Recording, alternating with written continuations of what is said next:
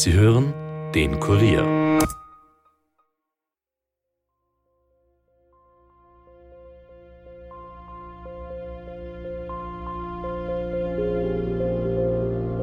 Anfangs war es noch ein normales Kopftuch und dann zum Schluss war es eine Burka. Da waren Lehrer, die waren rassistisch, also gegenüber der Religion so. Sehr viele Streitigkeiten gab es da. Die haben sie auch abgelehnt, so, weil sie Kopftuch getragen hat. Aber sie hat anscheinend eine Gruppe von Leuten kennengelernt, die sie einfach in eine radikale Richtung irgendwie getrieben haben. Für mich zeichnet sie aber ein Bild, dass die Sarah sehr wohl ihr Verschwinden geplant hat und dass sie dann auch an einem bestimmten Datum alle Kontakte gestoppt hat.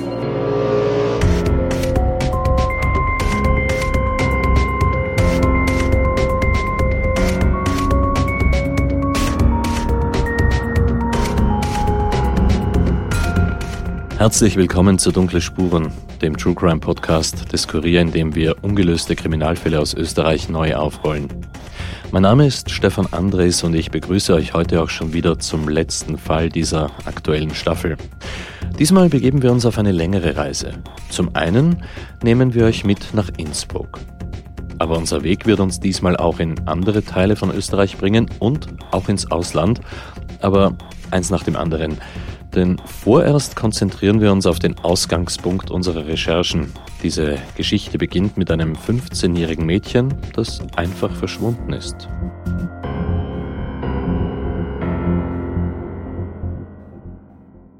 Dieses Mädchen heißt Sarah. Und Sarahs Familie hat uns und euch um Hilfe gebeten, denn sie macht sich wirklich große Sorgen. Aus einem guten Grund, wie wir noch erfahren werden, an dieser Stelle darf ich auch speziell unsere Hörerinnen und Hörer in Deutschland um Aufmerksamkeit bitten. Davon haben wir ja sehr viele. Wir setzen diesmal ganz besonders auf euch, weil wir haben hier eine Spur nach Deutschland. Und vielleicht seid ihr es, die hier einen entscheidenden Hinweis liefern könnt. Aber hören wir uns erst einmal die Geschichte dazu an. Dunkle Spurenreporterin Michaela Reibenwein hat diesen Fall recherchiert und ich darf sie jetzt hier in unserem Podcast-Studio begrüßen. Hallo Michi. Hallo Stefan. Michi, wir haben im Vorfeld ja wieder ganz kurz über diesen mhm. aktuellen Fall geredet und so viel darf ich vorwegnehmen. Das werden zwei vielschichtige Folgen. Ja, weil wir diesmal in eine Thematik eindringen, bei der es auch wichtig ist, das rundherum zu beleuchten.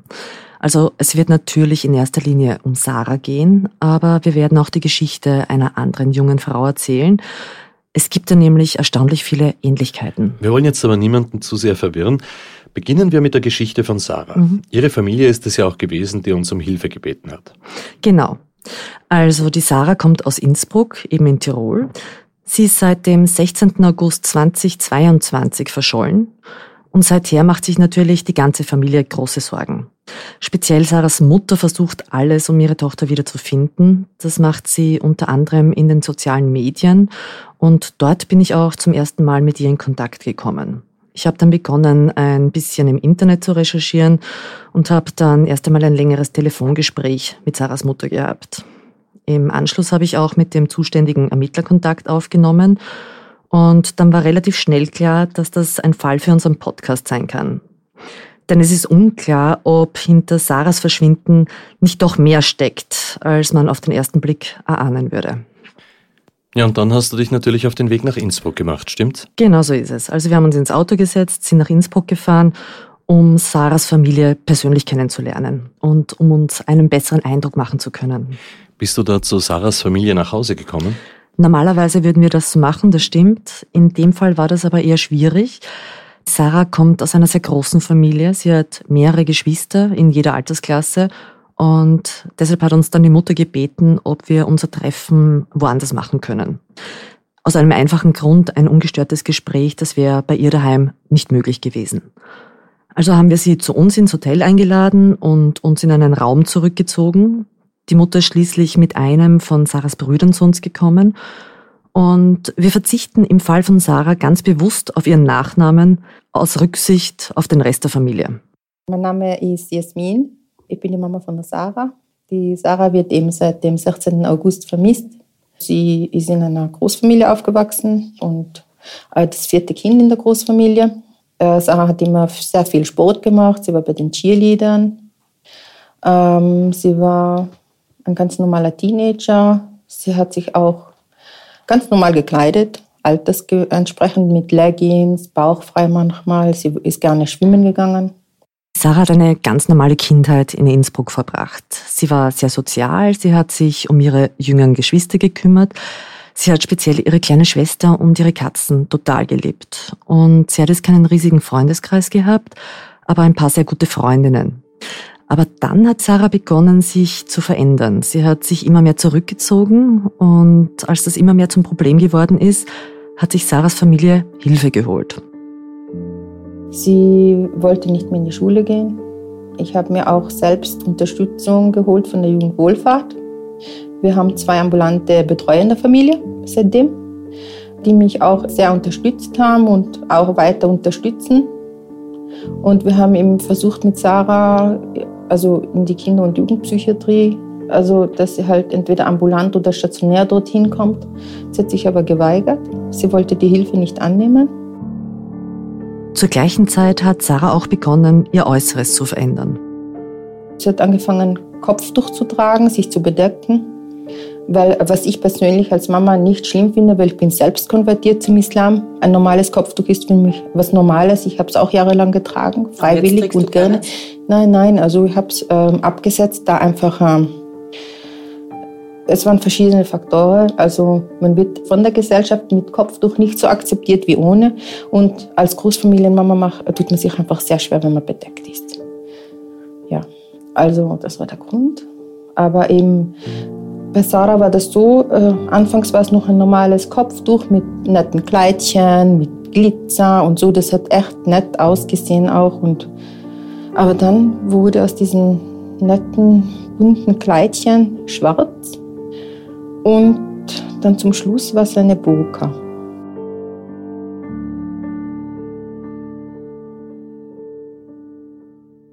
Sarahs Mama hat zu unserem Treffen auch sehr viele Fotos von ihrer Tochter mitgenommen. Und da zeigt sich tatsächlich eine Verwandlung.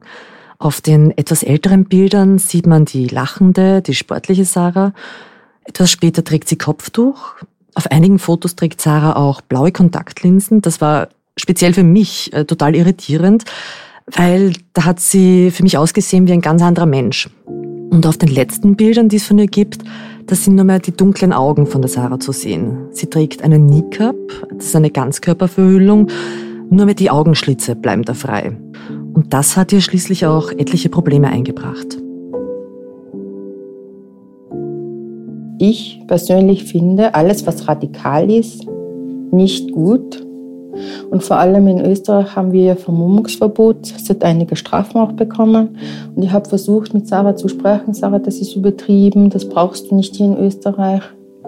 Aber sie hat anscheinend eine Gruppe von Leuten kennengelernt, die sie einfach in eine radikale Richtung irgendwie getrieben haben. Also wie gesagt, ich betone es noch einmal, ich bin selber zum Islam konvertiert, aber das, was eben diese Richtung, die Sarah eingeschlagen hat, das ging schon fast ins Radikale. Also damit ich das jetzt richtig verstehe. Sarah hat sich innerhalb von einem Jahr von einem lebenslustigen, sportlichen Mädchen in eine stark religiöse, sehr ernste und zurückgezogene junge Frau verwandelt. Innerlich und äußerlich. Ist Sarah eigentlich, wie ihre Mutter, auch konvertiert? Nein, also Sarahs Mutter ist vor vielen Jahren konvertiert, aber die Sarah, die war schon immer Muslima. Auch deshalb, weil ihr Vater aus Marokko stammt.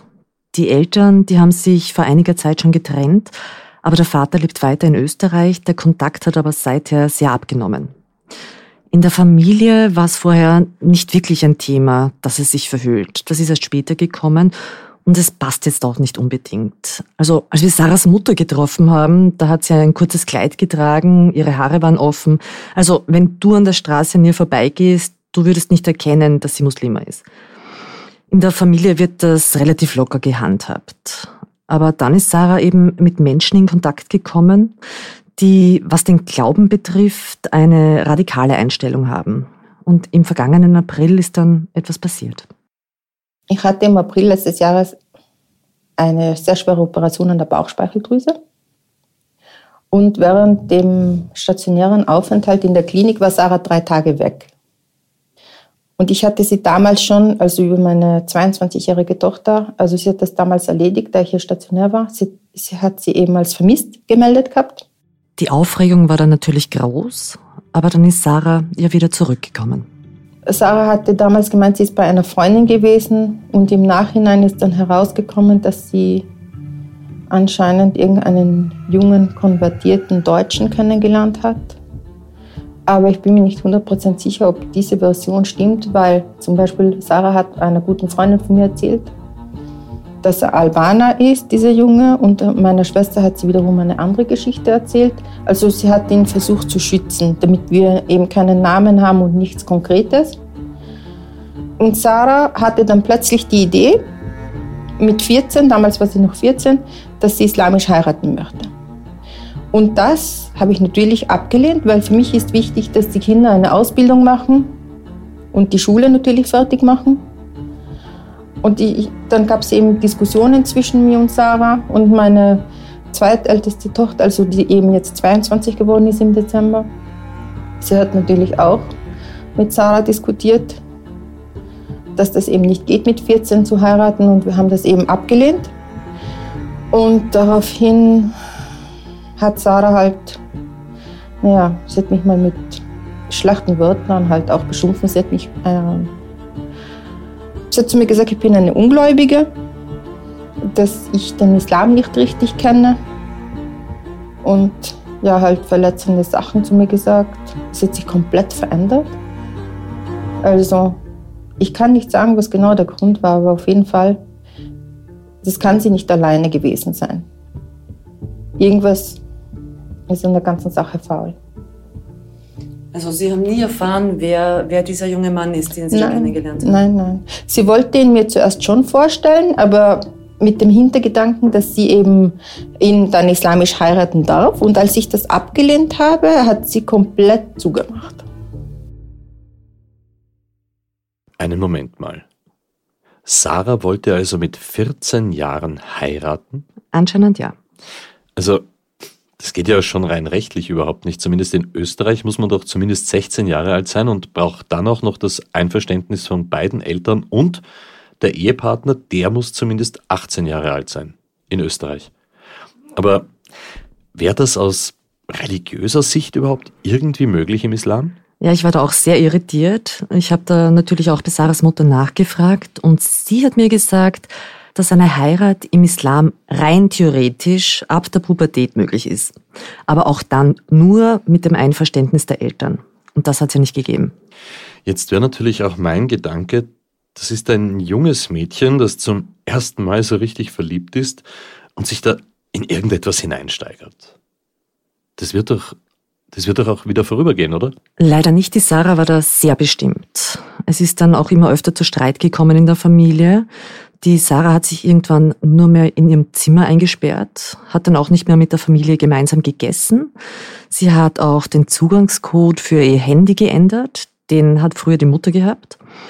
Und sie wollte da anscheinend unbedingt verhindern, dass jemand sieht, mit wem sie Kontakt hat. Sie hat angefangen, sich selbst Arabisch beizubringen und plötzlich waren sogar ihre Freundinnen Ungläubige für sie. Sie hat den Kontakt mit ihnen komplett abgebrochen. Dann war da ein Tag, da ist ein Streit zwischen Sarah und ihrer älteren Schwester ziemlich heftig geworden. Das ist eskaliert. Die Polizei musste kommen. Und das war dann der Punkt, wo Sarahs Mutter erkannt hat, dass sie Hilfe von außen braucht. Die Sarah hat dann auch zugestimmt, in eine betreute Einrichtung für Jugendliche in Innsbruck zu übersiedeln. Sarah hat dann gemeinsam mit der ambulanten Betreuerin entschieden, dass sie eben ins KIT geht, ins Kriseninterventionszentrum in Innsbruck. Sie hat mir, nachdem sie gegangen ist, auch auf WhatsApp geschrieben, dass sie mit mir keinen Kontakt mehr haben möchte, dass ich alle ihre Bilder löschen soll. Ja.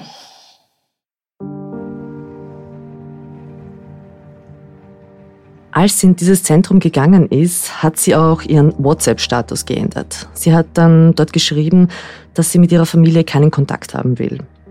Aber dann hat es doch den Anschein gehabt, als würde sich die Situation wieder entspannen. In dieser Betreuungseinrichtung ist Sarah nicht negativ aufgefallen. Sie hat wieder erste Kontakte geknüpft und sie hat sich ein bisschen geöffnet. Und eigentlich hat es dann ein bisschen so gewirkt, als wäre es der richtige Weg. Aber dann kam am späten Abend des 16. August 2022 ein Anruf. Und ich hatte an diesem Tag schon so ein ganz ungutes Gefühl. Und am, am Abend also in der Nacht besser gesagt, hat mich eben dann das Kids angerufen und hat gesagt, dass die Sarah nicht gekommen ist. Das ist jetzt wirklich heftig. Dein eigenes Kind ist nicht bei dir zu Hause, schon in so einer Betreuungseinrichtung und dann auf einmal ganz weg? Ich will mir überhaupt nicht vorstellen, was in der Mutter da vorgegangen ist. Nicht zu wissen, wo das Kind ist. Ich nehme an, das war dann der Moment, in dem auch die Polizei eingeschaltet worden ist. Ja, richtig. Den Fall bearbeitet das Kriminalreferat Innsbruck und dorthin hat uns klarerweise unser nächster Weg geführt. Genau gesagt in das alte Polizeigebäude in der Kaiserjägerstraße. Wir haben dort Christoph Kirchmeier getroffen. Er ist der Leiter des Kriminalreferats. Ein großgewachsener, schlanker Mann mit einem starken Tiroler Dialekt, wie wir wirklich hören werden. Und er hat uns geschildert, wie dann die Ermittlungen ins Laufen gekommen sind. Ab dem 17.8. das heißt also, dass die polizeiinternen Recherchen äh, angefangen haben und es hat ja am Anfang keinen Hinweis äh, gegeben, dass das eine längerfristige Abgängigkeit äh, werden würde und es hat da bei der Aufnahme dieser Abgängigkeitsanzeige keinen Hinweis auf ein Verbrechen, äh, keinen Hinweis auf äh, Suizidgeschehen und keinen Hinweis auf eine psychische Ausnahmesituation äh, von der Abgängigen gegeben. Des Weiteren hat sie dann diese Recherche und die Ermittlungen einfach äh, gesteigert, dass man gesagt hat, okay, also wer könnte etwas über den Aufenthaltsort wissen? Also der ist befragt worden. Und das hat sich eigentlich über einen sehr langen Zeitraum äh, hingezogen, bis man mal gewusst hat, also wer kann dazu was sagen, wer macht welche Angaben. Aber konkrete Suchmaßnahmen, also im Sinne, dass man irgendwo mit Mannstärke oder etwas gesucht hat, das hat es nicht gegeben. Und man hat also äh, die technischen Möglichkeiten zur Bestimmung des Aufenthaltsortes ausgeschöpft. Und äh, dahingehend haben sie auch keine konkreten Anhaltspunkte ergeben. Dieser letzte Satz, der klingt im ersten Moment nicht sonderlich spannend oder aussagekräftig. Aber er bedeutet nicht weniger, als dass Sarah mit einem Schlag unsichtbar geworden ist. Sie hinterlässt keine digitalen Spuren mehr. Und das ist sehr ungewöhnlich. Für mich zeichnet sie aber ein Bild, dass die Sarah sehr wohl ihr Verschwinden geplant hat. Also das auf jeden Fall. Und dass sie dann auch an einem bestimmten Datum, sprich am 16., dann alle Kontakte, alle sozialen Accounts, alle äh, E-Mail-Adressen gestoppt hat. Und seit dieser Zeit, seit dem 16., wo die Sarah das letzte Mal für uns nachvollziehbar gesehen wurde, gibt es von ihr äh, kein Kontaktzeichen in irgendeiner Weise. Gleichzeitig gibt es auch auf Sarahs Konto keine Bewegungen mehr. Sie hat also seither ihre Bankomatkarte nicht mehr genützt. Und auch ihre E-Card, die du ja brauchst, wenn du zum Beispiel zum Arzt gehst, ist seither nicht mehr verwendet worden. Hm. Also wirklich wie vom Erdboden verschluckt. Michi, weil es der leitende Ermittler da gerade angesprochen hat, gehen wir doch einmal zum Tag des Verschwindens zurück. Wann ist Sarah zum letzten Mal gesehen worden und vor allem von wem? Das war am Vormittag von einem Sozialarbeiter im KITS, also im Kriseninterventionszentrum.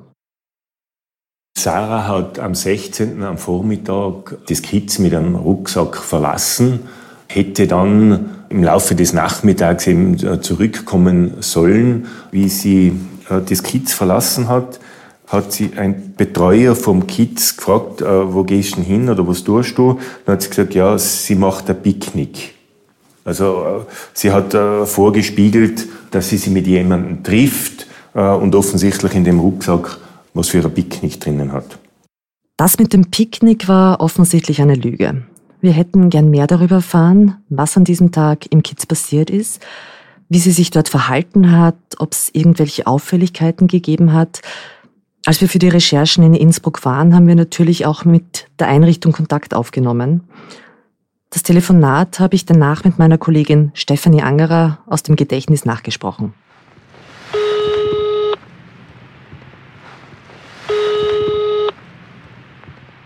Ja, hallo, mein Name ist Michaela Reibenwein von der Zeitung Kurier. Äh, wir recherchieren in der vermissten Angelegenheit Sarah. Wir waren gerade bei der Polizei und haben gehört, dass das Mädchen zuletzt bei Ihnen untergebracht war. Ah, da habt ihr uns eh schon über Mail eine Anfrage geschickt dazu, oder? Nein, Mail habe ich Ihnen keines geschickt. Okay, Ma, es tut mir echt leid, aber wir geben da leider keine Auskunft. Gell? Wir haben gesagt, wir müssen da die Daten schützen von den Jugendlichen. Ähm, und da haben wir einfach einen Datenschutz zu wahren. Da sind wir leider nicht berechtigt. Okay, schade. Alles klar, dann kenne ich mich aus. Danke Ihnen. Danke, ciao.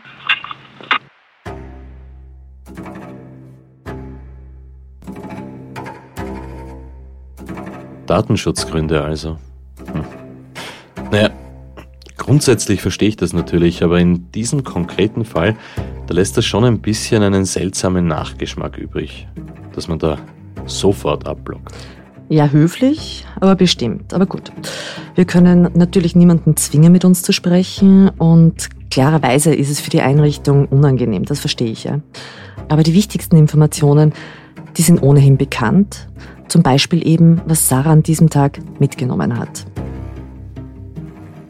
Bei der Abgängigkeit hat die Sarah ihren Reisepass mitgehabt, aber das ist nichts Ungewöhnliches da sie eine Jahreskarte von den Verkehrsbetrieben hat und äh, zur Legitimierung braucht sie da ein, ein Lichtbilddokument und das war der Pass.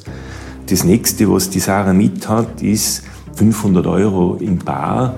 Das hat sie so ergeben, dass die Sarah davor gesagt hat, dass sie jemanden kennengelernt hat, also einen Mann, und sie sei jetzt nach muslimischem Recht mit dem äh, verheiratet und diese 500 Euro äh, werden halt als Mitgift ihr irgendwie übergeben worden. Und diese 500 Euro hat sie am Vortag ihrer Abgängigkeit, also am 15. 8. zu Hause abgeholt. Und das ist ja äh, meines Wissens auch äh, das letzte Mal, wo sie von der Mutter gesehen wurde. Also dann hat Sarah ihre Ankündigung wahrgemacht und diesen Mann wirklich geheiratet? Anscheinend ja. Die Sarah dürfte heimlich geheiratet haben. Was wir über diesen ominösen Ehemann wissen, darauf gehen wir später noch ein. Konzentrieren wir uns vorerst weiter auf Sarah und den Tag vor ihrem Verschwinden. Da hat sie auch zum letzten Mal Kontakt zu ihrer Mutter gehabt. Das war am 15. August. Sie hat mir an dem Tag eine Nachricht geschickt, also ob ich zu Hause bin, weil sie eben mit meinem Sohn reden wollte, mit meinem 16-Jährigen. Und sie hat dann, war kurz vor der Türe. Ich habe gesagt, Sarah, komm doch rein. Und sie war in Begleitung von einem somalischen Mädchen, was eben auch in diesem Kiez gewohnt hat zu dem Zeitpunkt. Und sie hat sich geweigert, sie hat gesagt, nein, nein, sie war sehr komisch, so irgendwie ein bisschen nervös gewirkt. Sie wollte nicht reinkommen. Ich habe alles versucht. Ja, und dann hat eben mein Sohn ihr etwas gegeben, ein Kuvert, und sie ist dann voll schnell, also sehr schnell wieder weg gewesen. Und dann im Nachhinein habe ich meinen Sohn gefragt, was hast du ihr gegeben? Und dann hat er ihm also geantwortet, dass das ein Kuvert war, welches bei meiner Schwester war. Und als sie damals diese drei Tage weg war, hat sie anscheinend eine Mitgift bekommen von diesem jungen Mann, den sie kennengelernt hat. Anscheinend haben sie zu dem Zeitpunkt damals islamisch geheiratet.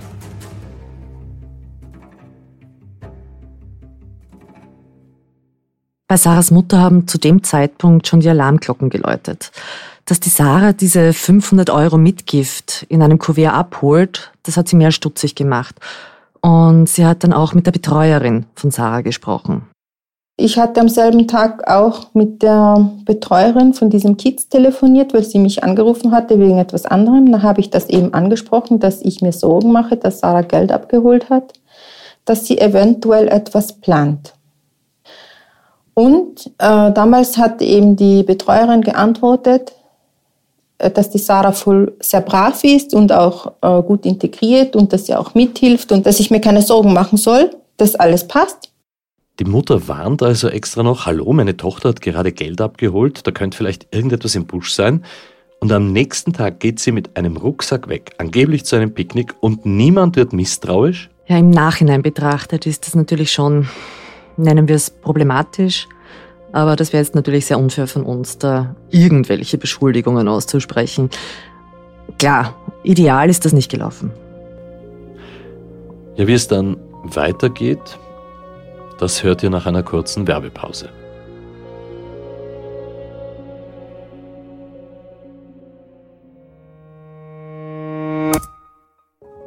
Weißt du, wie es sich anfühlt, eine Depression zu haben?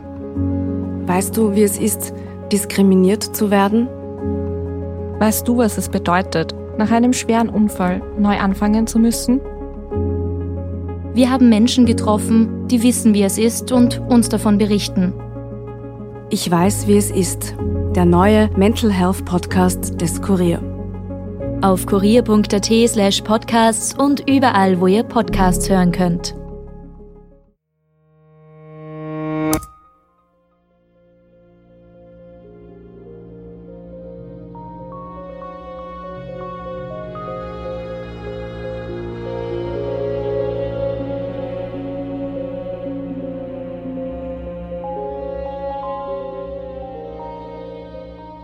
Willkommen zurück zu Dunkle Spuren und zum Fall der verschwundenen Sarah.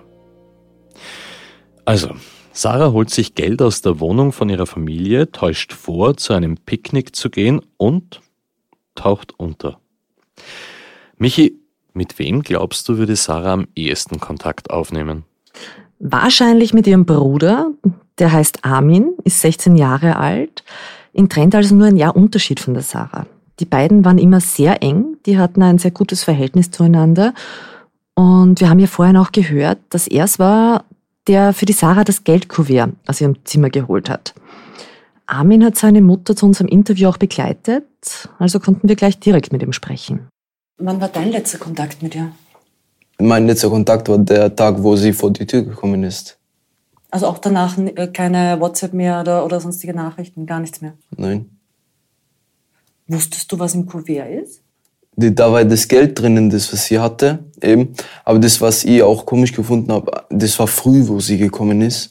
Das war circa 10 Uhr, 9 Uhr. Ich habe eigentlich noch geschlafen. Und ich habe am Anfang nicht realisiert, was sie jetzt will, was sie braucht. Dann hat sie gesagt, sie braucht das Kuvert, habe ich es geholt. Und ich dachte, sie kommt dann rein. Und dann bin ich wieder schlafen gegangen. Und ja, dann hat sie es genommen und dann ist sie gegangen. Und das ist das, was ich komisch gefunden habe. Und dass sie sich einfach nicht gemeldet hat. Armin hat erzählt, dass er sich eigentlich immer sehr gut mit seiner Schwester verstanden hat. Dass er immer für sie da war, wenn sie was gebraucht hat. Und er hat klarerweise auch bemerkt, dass sich die Sarah dann sehr stark verändert hat. Worüber hat sie sich Gedanken gemacht? Sie hat mir das jetzt nicht direkt gesagt, über was sie sich Gedanken gemacht hat, weil sie am Ende sich von mir dann auch irgendwie abgewiesen hat. Mich, das, diese Distanz zwischen uns. Sonst hat sie immer gesagt, was sie braucht. Armin hat dieselbe Schule wie seine Schwester besucht, bevor sie aufgehört hat hinzugehen. Und er hat uns geschildert, dass Sarah dort mit ihrem Kopftuch sehr angeeckt hat. Da waren Lehrer, die waren rassistisch, also gegenüber der Religion so, über den Islam. Sehr viele Streitigkeiten gab es da, alles Mögliche. Und ja, die haben sie auch abgelehnt, so, weil sie Kopftuch getragen hat. Hat irgendwer versucht, normal mit ihr darüber zu reden, warum sie das jetzt macht? Und, oder, Na, oder direkt was? so richtig rein, reingebrüllt. So. Es gibt so eine Lehrerin dort, die ist Katastrophe.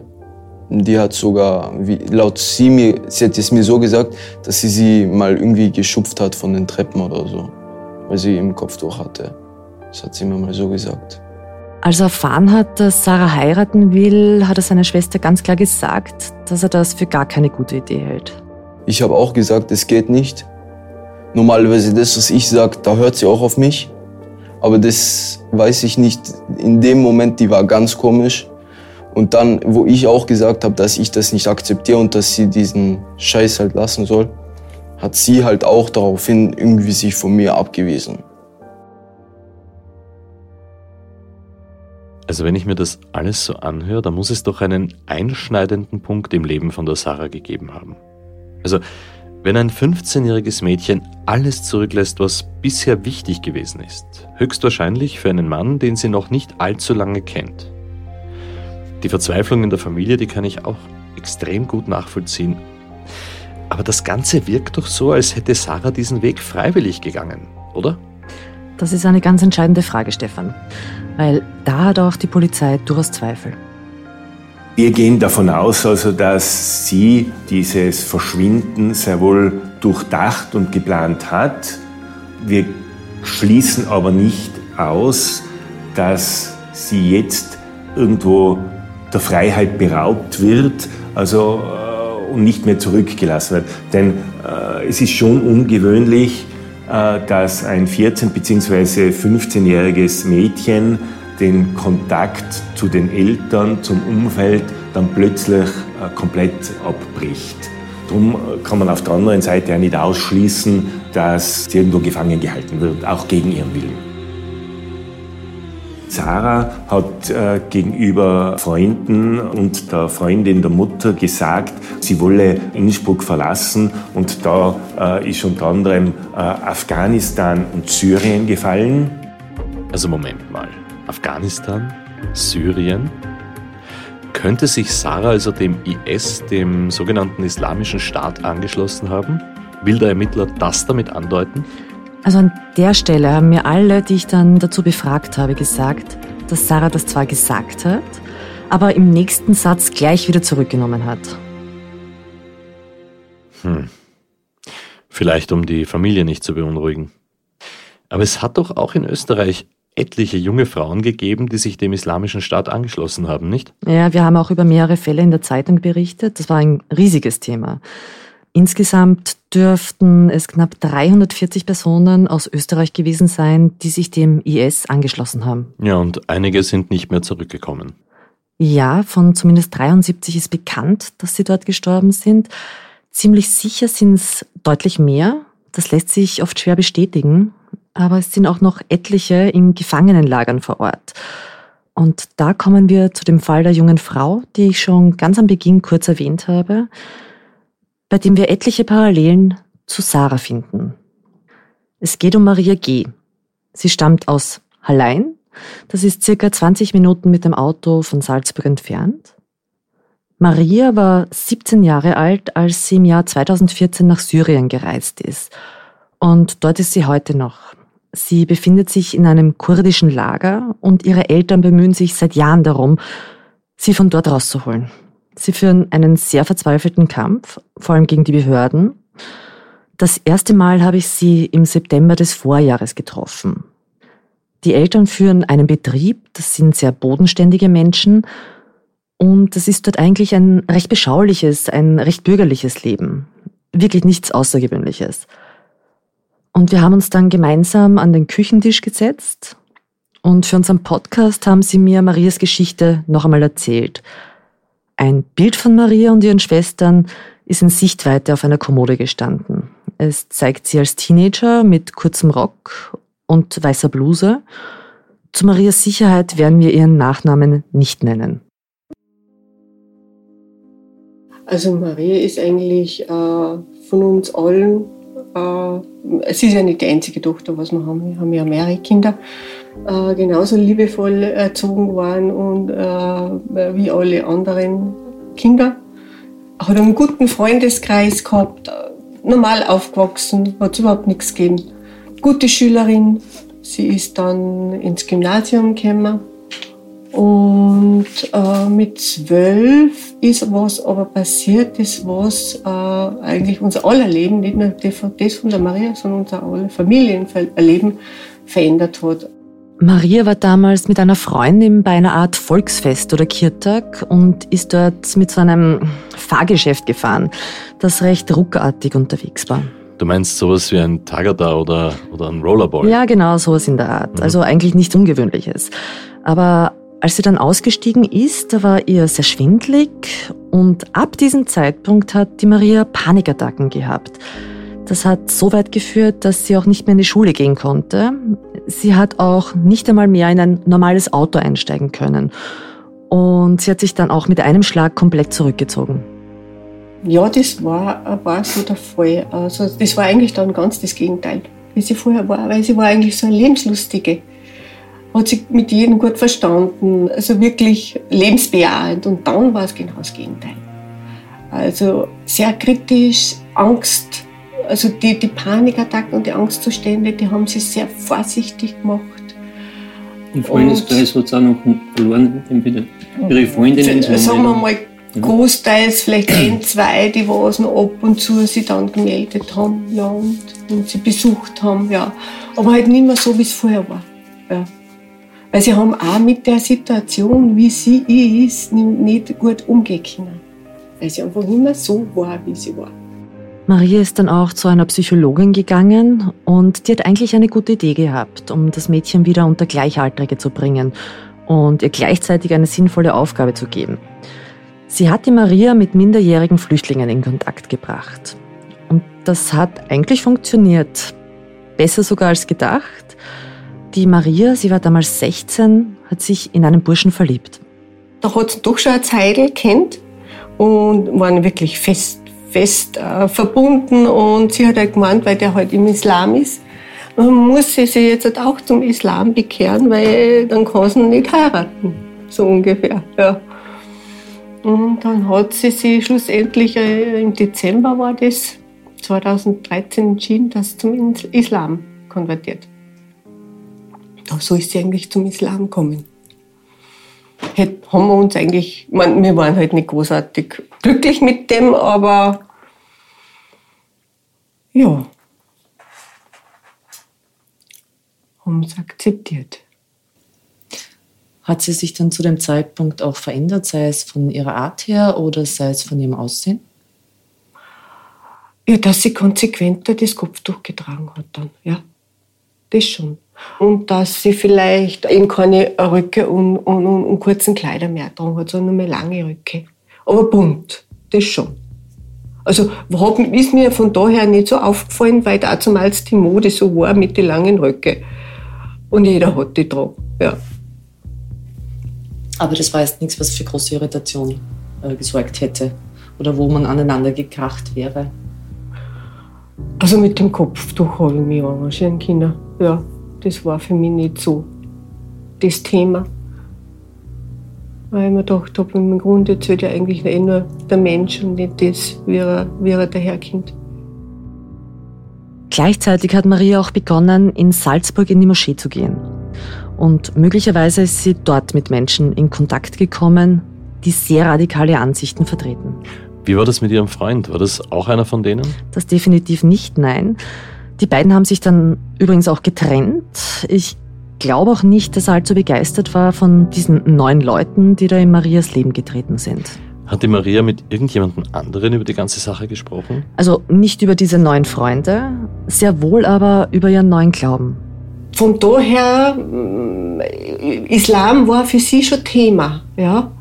Und dass sie am Koran liest, da hat sie dann irgendwo so ein Buch bekommen. Und das wollte sie schon besprechen, aber wie da der Glauben ist, was der Unterschied ist. Aber das ist an mir auch irgendwie abgeprallt, weil ich dann habe ich gesagt habe, aber ich habe den Glauben. Und den werde ich weiter behalten. Und somit war die Sache eigentlich für uns Ja. gegessen.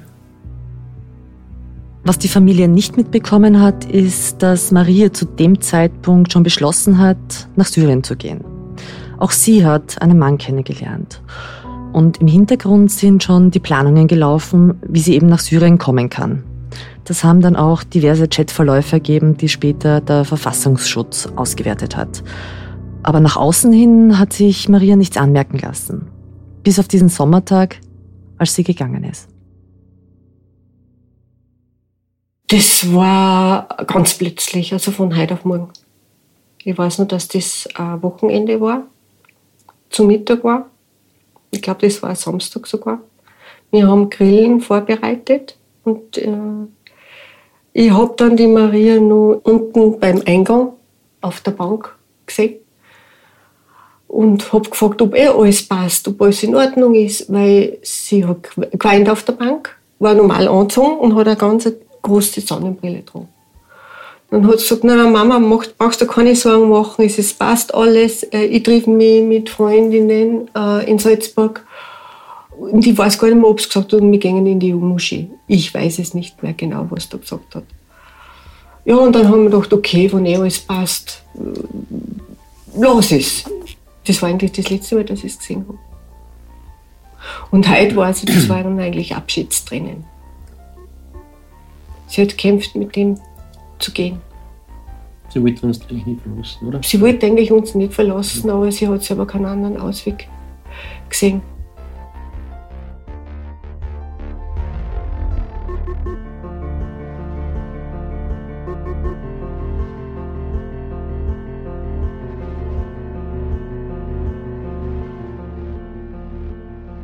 Zwei junge, unsichere Frauen, die ihre Familien verlassen und einen völlig anderen Weg einschlagen. Beide haben sich vorher von der Gesellschaft abgewendet, sich zurückgezogen und sie waren auf der Suche nach, ja, nach Akzeptanz. Dabei sind sie auf Menschen gestoßen, die ihnen das Gefühl geben, dass sie dort gehört werden, die ihnen vielleicht die große Liebe vorspielen oder einen Neubeginn versprechen aber die in Wirklichkeit nichts Gutes mit ihnen vorhaben und dafür sorgen, dass sie sich abkapseln und in eine radikale Welt eintauchen. Mehr über die Geschichten von Sarah und Maria hört ihr in der nächsten Folge und da sprechen wir dann auch mit jemandem, der in dieser Materie ganz tief drinnen ist, der täglich mit Menschen arbeitet, die einen ganz ähnlichen Weg eingeschlagen haben und weiß, was in solchen Menschen vorgeht. An dieser Stelle dürfen wir euch noch einmal bitten, die Augen offen zu halten. Gesucht wird die 15-jährige Sarah. Sie ist schlank, 1,60 Meter groß, hat dunkle Augen und bei ihrem Verschwinden hat sie lange rotbraun gefärbte Haare gehabt. Außerdem hat sie eine Zahnspange. Ja, und ein besonderes Merkmal ist auch ein herzförmiges Muttermal auf ihrem Bauch. Wir bedanken uns bei den Familien von Sarah und Maria sowie dem Kriminalreferat Innsbruck für die Gespräche. Und wenn ihr Informationen zu diesem Fall habt, das Stadtpolizeikommando Innsbruck nimmt die Hinweise unter der österreichischen Telefonnummer 059 133 75 33 33 entgegen. Oder wendet euch direkt an uns an dunklespuren.kurier.at. Und wenn euch dieser Podcast gefallen hat, hinterlasst bitte eine Bewertung in eurer Podcast-App und erzählt euren Freunden davon. Und folgt uns vielleicht auch auf Instagram instagram.com slash dunkle Spuren.